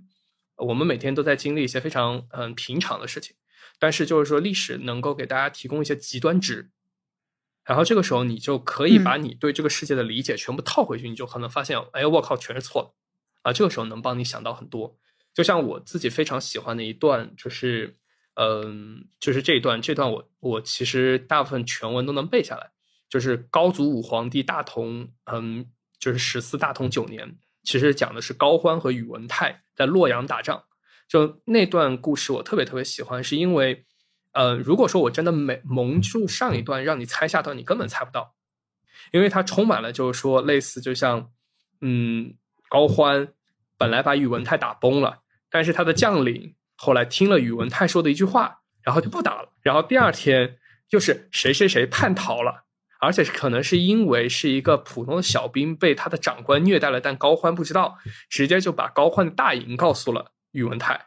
第二天就直接杀的高欢只剩一个人了。然后，但是第二天高欢又跑掉了，为什么又是谁跑掉了？谁愿意挡在那里帮他挡枪？谁又把马给了他？第二、第三天又是谁把宇文泰给卖了？然后这个时候高欢又把大家给打崩了。就我觉得这件事情非常的有意思，是因为嗯，你在看商战的时候，或者看历史的时候，它的它能够给你很多很多的数据集，你就是要一定要去猜，你不能只当做一个故事书。这个时候你可能能读出一些嗯很不一样的东西。然后还有一本书，我觉得的对我来说，这是和嗯，就是黄金屋有关的，就是叫做《网球的内心游戏》。嗯，其实小白应该可能会听过，这是本就是很古早的讲教练的书。就是从这本书里面，我其实学到一个点，就是说，因为我之前很重视结果，其实这本书让我能够更加去尝试把一件事情做好的本身去放大，而不是仅仅的非常短视的去看一个事情的结果。嗯，然后我觉得还有本书哈，就是这本书我也觉得很值得推荐，就是如何阅读一本书，就是呃艾德勒，就是我觉得大家在读书之前都可以看一看。对，就是在我看来，这本书最有价值的地方，其实就是说，嗯，他把书其实切成了虚构和非虚构，甚至我说的更直白一点，就是说，就是有用的和没有卵用的，他给了你预期，你应该在这种事情里面，呃，就是看这本书里面应该获得什么。你有一个预期，这件事情我觉得特别关注。就比如像你看诗歌或者看小说，他给你很明确的预期，就是说你看着看着可能会有些什么，也可能没什么，你可能先当做消遣，这样你心态会比较好。就是反正我也没有听说过谁看《战争与和平》获得了无上的智慧的啊。对，嗯，最后一本书，其实我觉得它并不是一本两本书吧，就最后一本书它其实不是一本书，但是我觉得这本书还确实不错。嗯，就是得到之前有本。有一个专栏叫做《关系攻略》，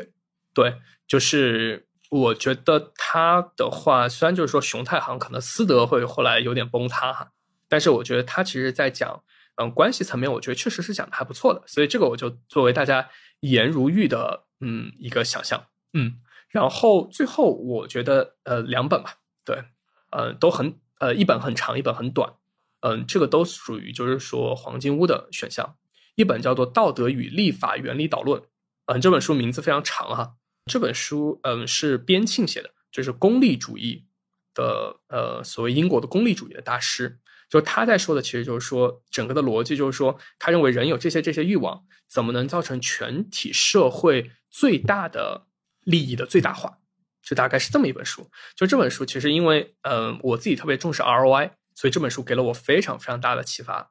呃，而且就是说，嗯，大家可以这么去理解，就是英国的政治从一十一十九世纪开始，基本上后来的两百年其实都是跟着这套书来的，《道德与立法原理导论》里面的功利主义。所以你会发现，就是说，对于西方政府，经常就是真的在做计算题问题，他就会去思考，就是说，哎，如果我觉得这件事情划得来，我真的就敢做。嗯，所以你会发现和就是东方的中央政府的思考逻辑会有很多的不一样。但这件事情，这些事情，其实，在个人身上，如果我们假设每个人经纪人都是有自己自己的私利的话，这本书是很有很有效的一本书，能够帮你去看到，哎，其实每一个人其实他追求的东西，嗯，是不一样的。然后很多人其实求的不是钱，每个人其实需要的其实是他不同的需求给每个人作为的效用。就是说，就是有点像，就是有的人你想想，如果说所有人只追求钱，其实不是。你否则你就解释不了为什么董存瑞会炸碉堡，或者说黄继光为什么堵机枪，或者说为什么有的人会跳水去救小孩。对，嗯，这本书其实我觉得可以搭配两本书去看，就一本是自自私的自私的基因，还有一本书其实甚至它你可以不不当做一本书，就你可以去看奥地利经济学派的呃书，其实很多时候都在谈这么一个观点，就是货币不是人去追求需求的唯一的一个方式，就大家想追求的东西其实很多。但是就是说，货币是一个比较好的一个比较简洁的一个交换模式。最后一本书就是叫《山月记》，我曾经专门写过一篇公号。就这本呃这本书，甚至它就是个小短文，但我觉得对大家无论是追求黄金屋还是颜如玉都有很好的点啊。我很喜欢中间的呃那一段话，那段话我不能记起每一个字，大概大概的意思就是说，我自己半信自己是一块美玉，所以我不会愿意去琢磨自己啊。我不信自己是块美玉，所以就是我不敢去琢磨自己。但我又半信自己是块美玉，所以我不愿意和瓦砾一起共舞，去做一些特别脏的事情。我觉得这是对很多读书人可能会嗯，去摆正态度的一个方法。就你要么就是真的狠狠的摩擦自己，要么就是说真的会和这个世界更加接地气的待在一起，这样都可能会比较贴近于真相。但确实就是说，嗯，很多朋友们其实在我看来，很多时候就是会被嗯杠在那个位置，然后但就是上面也没获得什么，下面也没获得什么，这个时候就是相当于杠在那里，我觉得其实是比较尴尬的一个状态。嗯，对。然后接下来小白，你你有什么要补充的吗？好的，然后我先提前拒绝 你所提的这个需求啊，因为我我其实是一直都不是很喜欢给人开开书单，因为我觉得意义不大，而且我的书单拉出来可能会吓死人，就可能看完书单你就已经不想看了。推书单一定要讲清楚，就是说这个适合什么人读，什么什么什么人不要读这本书。对，嗯，对。我我我想推的其实不是一本书啊，是一类书，只是拿这个作为一个参考。这是那个网易云云音乐他们编的一本书，叫做《听什么歌都像在唱自己》。然后他们其实就是把网易云的一些热门的歌下面的一些热门的热门的评论，就扒了下来，然后做成了这样的一本，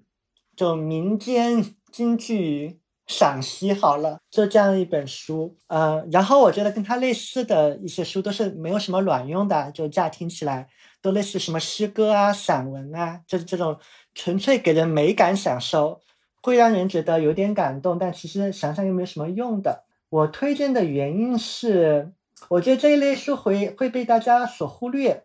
但是它从功利角度来讲，它是很有作用的。嗯，整个的背景是。我们要想啊，只要我们生活在中国，那我们都是在中国的文化背景下在生活和工作。呃，中国中华民族向来都是一个重视人人情的民族。我们其实没有那么的，相比西方啊，是没有那么的真的重视思辨，而更多是强调情感。那这是一个方面，所以我们得理理解情感是怎么回事儿。然后从认知科学角度来讲，现在已经证实人的底层。人的大脑运作底层，它就是情绪。我们所自以为的所有的理性，都是架在这个情绪之上的，都是我们以为的理性，但其实从来都不存在真正的理性。严格上来说，人人都是情绪的动物，所以我们需要去理解一些情绪的东西。那这一类的书籍呢，你仔细去看里面的话，我随便翻译一句，就是怕他知道，怕他不知道。怕他装作不知道，还有我填平了山海，却发现你在云端。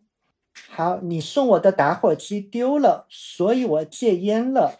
就是这种，你真的用逻辑去理解，就是没有什么用。然后你也觉得很多东西它就是不合逻辑的，但是大数据已经告诉你了，这些是会被广为流传，然后大家真的会会有共鸣、有感受的。所以其实看这类的书，我会建议呀，如果你是一个特别走脑的人，我建议你就用一个非常理性的视角去去看这些东西，它为什么能够传播，它到底调动了人的什么样的一个情绪啊？如果你结合认知科学的一些书去看，尤其是结合教练领域一些和情绪相关的一些书籍去看，你会有不一样的这个体验。嗯，但我我的大致的经验啊，这些东西它无一例外都有这样的一个特点。首先，这些句子它们都是修辞很厉害，就是我刚才说的，你用理性来讲它是有问题的，就是它的那个因为所以都不是真正的因为所以啊。啊，对，有朋友提到 NLP，跟 NLP 有点相近了，但是它会让你感动，就它是修辞，然后呢，它会吊起人的画面感。不管只要可能，我们的人生经历是不一样的，但是你看到那个画，你会产生一些画面感，然后你会不自觉的展开很多脑补和展开，所以那句话才有。虽然他什么都没有说，但他好像什么都说了，因为百分之八十的话都是你自己脑补完成的。我觉得了解这一点，你可能就能够理解很多的传播现象，然后能够理解为什么有时候讲道理是没有用的。如果你想要去说服别人。你想要跟人家促成一个关系的话，至少在中国的这个大的环境下，讲道理通常是很烂的一种方式。所以这个是从一一个非常功利的角度来讲，这种看似没有用的书到底有什么用？作为一个推荐啊，仅供参考。好，对对对，我我觉得小白其实刚才给我打开了一个很有意思的看书的思路，就是大家在看一些所谓的烂书或者你们觉得很矫情的那些书的时候，你可以换一种更奇特的或者说理性的思路去看待，为什么这么烂的书还有这么多人看，或者说呃，他在传播学或者是他在所谓的呃修辞学上到底是在怎么去作用呢？啊，我觉得这样的一个思路可能比你纯粹的批判。嗯，纯粹的就是给打一个低分，或者说直接忽视掉这样的一个举动会更好。而且我觉得对于你自己以后的一些怎么说呢，批判性的思考的成长也会有很大的一些帮助。对，嗯，然后你们看一下今天有没有什么要对主题做一些总结补充的？对，嗯，好呀，那我觉得就邀请大家一块沉浸在那个画面里面就好了。就大家就想象一个山啊，那个山。从山脚到山顶，它是有一级级的这个阶梯的。然后上面呢，会有一个看上去还蛮漂亮的屋子，那个估计就叫黄金屋嘛。但是这黄金屋对于每个人来讲，到底意味着什么？不知道，这个得你自己去想啊。每个人会对它赋予不一样的意义。然后我会想着，踏上这书山的第一步，有的是需要有一点机缘的啊。会有一步踏错，你就自己。直接在第一步就摔了一个趔趄的情况，然后就摔得鼻青脸肿，然后灰溜溜的往回走。那在这个时候，如果有一个懂的人，就之前在这里走过的人，也摔过的人，也看很多人摔过的人，提点你一下，会很有帮助，可以省掉很多的麻烦。但是跨过了这个第一步，然后走完第一个小山头之后，呃，你就会发现后面的路都很难走。不管你爬哪一座山，你要去往哪一个黄金屋，你都会发现后面的路都很难走。这个只能靠你自己了。然后，如果心里面没有一点内在的劲儿，这个这个山爬不下来。嗯，我觉得这样的一个画面好像足以概括我们今天聊的很多话题。嗯，我就讲到这里了。OK，海泉呢？海泉有什么补充？嗯，我会认为就是说，无论是追求黄金屋和颜如玉哈，都要知道书是其中的一个道路。呃，一个手段，除非你就是天然就是很喜欢走这个套路哈，就是很喜欢书，没有任何的诉求，否则的话，其实我觉得对于朋友们来说，嗯，更有效的方法是你先要开始做，获得一些数据。书我觉得更像是在你获得了一些少量数据的时候，它能够帮你从少量数据里面获得一些更加抽象、已经被前人验证过的一些概念，就是说能帮你去再少犯更多重复的错误。它能帮你去抽象出来一个更加广大的世界和世界的链接，嗯，对，这样的话就能够比你自己就是自己乱搞，啊，然后凭着有限的时间去追求无限的 规律的时候，能从中间抽身出来，这样可能就是说，我认为前人的智慧在这个时候就相当于他帮你收紧了认知，这个时候同时也为你未来就是说真的去拉杠杆提供了一个非常坚实的基础。尤其是历史上很多事情曾经发生过，所以就是时常我自己觉得，我曾经想起来一句话，大概的意思就是说，你在看一些书的时候，会感觉前人从书页里面伸出了一只手和你握在一起。我在看书的时候，时常会在想，哎，曾经的这些，因为写过书的人至少比我们年纪大嘛，甚至很多人都已经死了，但你就会感觉到他们把他们一些对于世界的理解。以这样的方式留存了下来，所以你在看的时候，也许会对你有些帮助。了，然后我补充一个小的 tips 吧，呃，去帮助大家更好的去消化和吸收。呃，我给各各位举个例子啊，就是你们在看书的时候，呃，其实它更像是你再去读作者，嗯，然后这种交互是一个被动的交流，它不是一个主动的交流。就好比说，你现在在看我们的直播，它更像是一个你在看，然后偶尔在评论区里有互动。但是书你也没办法和作者去互动，所以更多的时候是作者把一些思想给到了你，把一些经验讲给你听，然后你去看了啊，你去吸收了啊，那这是一种被动的交流呃，但是我觉得你们可以再去呃，有可能的机会下，你去找找这个作者是不是有一些社交平台，或者说是是不是有一些这个他额外的辅助的。节目材料，比如说之前有一本书特别火，叫呃是蓝小欢的那个《置身事外》吧。我知道他这本书的时候，应该还是几个月前，但是如果你们再去搜一下这个人，你就会发现他其实对于这本书是有额外的一个补充的播客节目的啊，所以你们可以去听一下他是怎么再去谈那个那本书的播客节目。嗯，包括大家对于这本书的看法，包括这本书它其实是有争议性的，因为很多的高中生就觉得说，哇，你写的什么东西写的这么的浅，但是有很多的学者，嗯，他其实在这本书里其实看到了很多东西，包括有一些实干家，他在这本书里看到了很多的共鸣的东西，所以当时呃，蓝小欢他在描述的时候，我我觉得他也是一个比较谦虚的人啊，他就说，呃，每个人他看到这本书其实。给他的一个带来的信息量是不一样的，那这个就跟他自己的经历和阅历有关。比如说，他的这本书为什么它的普适性这么强？高中生也能读，你大学生也能读，你学者能读，你实干家也能读，就是因为它覆盖了很多方方面面的东西。但是呢，可能哈，对于高中生而言，